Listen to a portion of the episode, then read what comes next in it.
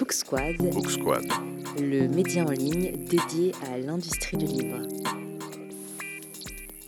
Bonjour, je suis Solène Bouton, je suis correctrice, également rédactrice et secrétaire d'édition et je suis la présidente d'une association qui est née il n'y a pas très longtemps qui s'appelle l'ACLF, l'Association des correcteurs de langue française. Book Squad à la rencontre de tous les métiers du livre. Cette association a été créée il y a exactement un an, c'était à l'occasion du Salon du Livre l'année dernière, en 2018. Son origine, en 2017, il y a eu à l'initiative d'un petit groupe de correcteurs en Pays de la Loire une journée professionnelle autour de la lecture-correction qui s'est déroulée à Nantes, qui a connu un assez grand succès avec des débats qui ont été riches et nourris et qui a été le point de départ à un petit groupe de travail entre plusieurs correcteurs dont j'étais. On s'est dit qu'il y avait là une, dynamique euh, dont il fallait saisir pour euh, permettre de, de répondre un peu à cette demande que semblaient avoir les correcteurs euh, de se regrouper, puisque ce sont quand même des professionnels qui sont extrêmement isolés dans leur pratique. Donc on a pensé en, se réunissant pendant une petite année qu'il fallait trouver le moyen de fixer euh, un lieu pour se, se retrouver, qui a pris la forme assez naturellement d'une association, sur le modèle aussi de ce que d'autres professionnels du livre connaissent. Je pense notamment aux traducteurs qui ont l'ATLF, l'Association des traducteurs littéraires de France. Et puis, euh, il y a également les illustrateurs, les iconographes qui ont depuis plusieurs années des instances comme ça où ils peuvent se retrouver et il y avait vraisemblablement un manque pour les correcteurs. Alors les adhérents de la CLF sont aujourd'hui euh, environ une cinquantaine. Une des choses qui est assez importante, c'est qu'on a décidé de se réunir vraiment entre professionnels de la correction. Les adhérents ne sont que des correcteurs euh, professionnels. Une cinquantaine, c'est déjà beaucoup euh, au vu de euh, ce que sont ces correcteurs avec un manque jusque-là de lieux pour, se retrouver. Ça a été assez, vite intéressant pour eux de nous contacter. Euh, mais une de nos premières euh, questions, une des premières missions que, l'on se donne, c'est justement de compter nos troupes, de voir un peu, de faire l'état des lieux euh, de, de la pratique de la correction en France et de savoir combien nous sommes, quelle répartition sur le territoire, exerçant dans quelles conditions, puisque aussi une des choses qui est assez importante, qui nous est apparue tout de suite assez fondamentale dans cette association, c'était de pouvoir regrouper tous les correcteurs professionnels, qu'ils soient salariés ou exerçant en tant qu'indépendants, qu'ils travaillent pour le secteur de l'édition ou de la presse ou l'audiovisuel ou de la communication, et j'en oublie certainement, euh, pour se retrouver autour d'un métier. C'est vraiment autour d'une pratique professionnelle que nous nous sommes retrouvés. Ce qui est sûr, c'est que le correcteur n'est certainement pas qu'un correcteur orthographique. On a peut-être un peu tendance à le réduire à ça, ou en tout cas, c'est c'est ce qui peut surprendre quand euh, on, on veut faire découvrir le, métier à, à des personnes qui pourraient euh, être intéressées, par exemple, par ce métier-là, qui sont euh, forts en orthographe. C'est c'est bien, euh, c'est une qualité euh, pour faire ce métier. Euh, Ça enlève certaines difficultés, en effet, d'avoir un bon sens de l'orthographe et de la grammaire, c'est important. Mais c'est certainement pas que ça. Et d'ailleurs, le correcteur, c'est un lecteur-correcteur. C'est quand même avant tout un lecteur. C'est quelqu'un qui doit prendre connaissance du texte en tant que personne intelligente qui entend le sens du texte. Euh, en ça, il n'y a vraiment aucune comparaison possible avec un correcteur orthographique euh, informatique. Euh, je donnais l'exemple récemment à, à des lycéens en leur disant que dans un même texte, il était question de facture numérique et de fracture numérique. Ni dans un des mots ni dans l'autre, il n'y a de faute, mais si on met un mot pour l'autre, on n'a pas du tout le même sens et il faut faire attention à ne pas se mélanger les pinceaux. Et l'ordinateur ne pourra jamais euh, savoir à quel moment il faut utiliser l'un ou l'autre et à un R près, la faute est, là. Quoi.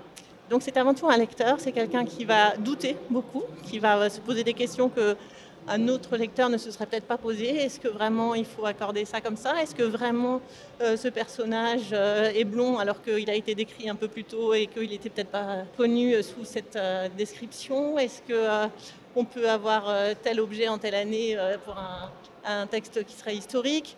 C'est le, le- le lecteur qui doute en fait, qui va aller toujours s'in- s'interroger sur est-ce que ce qui a été écrit a été écrit en connaissance de cause, en connaissance du sens, et avec une idée en tête qui est de fournir au lecteur un texte qui soit intelligible, qui, respecte ce qu'a voulu faire l'auteur. On peut corriger un auteur, mais ce n'est pas du tout une correction qui se veut dans la, dans la censure ou dans la, dans le- dans la police du texte. C'est vraiment pour justement être avec l'auteur pour fournir un texte qui soit au plus proche de sa pensée et qui aussi respecte l'intelligence du lecteur, parce qu'on fait confiance au lecteur pour euh, qu'il ait euh, en, main un texte avec des mots qui soient précis, choisis, qui soient aussi euh, mis en forme d'une façon qui lui permette de comprendre, avec des italiques là où il faut, si on a un, titre d'œuvre par exemple, avec des guillemets qui ouvrent une citation, et on est les garants de cette bonne intelligence du texte et de cette belle facture du texte.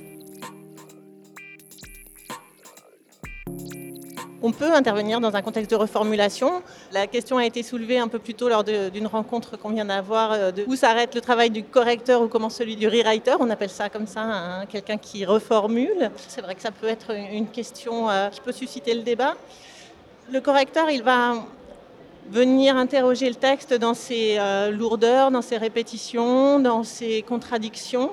En ce sens-là, il peut être amené à le faire évoluer mais je pense, à mon sens, la reformulation est quand même un autre travail. Enfin, on parle quand même plus volontiers de rewriting euh, s'il s'agit de vraiment changer un texte.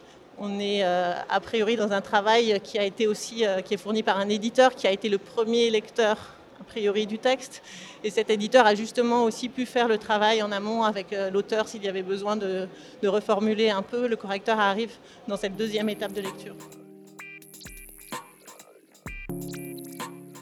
C'est justement pour l'auteur qu'on veut bien faire notre travail, mais il faut douter à être ce regard extérieur et critique qui va venir réinterroger le texte. Euh, je pense qu'il faut de la curiosité aussi. On est, comme je vous disais, des lecteurs. Je pense que l'activité de lecture est une, est une, activité de curiosité. On a envie de découvrir des nouvelles choses. on peut être amené, euh, grâce à ce métier-là, euh, à découvrir beaucoup de choses. C'est quand même un vrai un vrai plaisir d'être payé pour lire et découvrir des, choses. Je pense que la, curiosité, fait vraiment partie des qualités. Alors mon parcours personnel, c'est un parcours euh, dans l'édition euh, au sein des guides Gallimard avec euh, un premier travail qui est celui d'assistante d'édition, un travail de coordination qui m'a permis notamment de découvrir ce métier de correcteur que je ne connaissais pas, puisque les, assistants d'édition sont amenés à intégrer les, les corrections qui sont faites par les correcteurs. Ce métier d'assistante d'édition m'a amené aussi à faire un peu de réécriture, ça pouvait aller aussi un peu vers la correction. Et puis à un moment où j'ai décidé de euh, professionnaliser euh, l'exercice de, la correction, puisque ça, me plaisait, en allant euh, me former à Formacom, qui était à l'époque le centre de formation des correcteurs.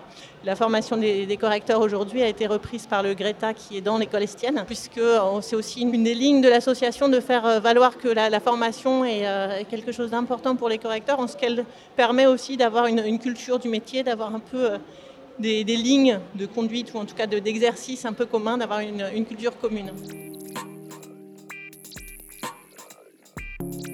On essaye euh, de regrouper aujourd'hui une sorte de boîte à outils euh, à l'intention euh, des, futurs correcteurs, des correcteurs, mais de tous les professionnels ou, particuliers qui seraient intéressés, pour justement faire l'inventaire de, ces formations puis aussi euh, faire le, détail de ces formations Formacom dont je vous parlais tout à l'heure, qui a existé jusqu'en 2015, était le seul euh, centre de formation qui délivrait le diplôme de lecteur-correcteur.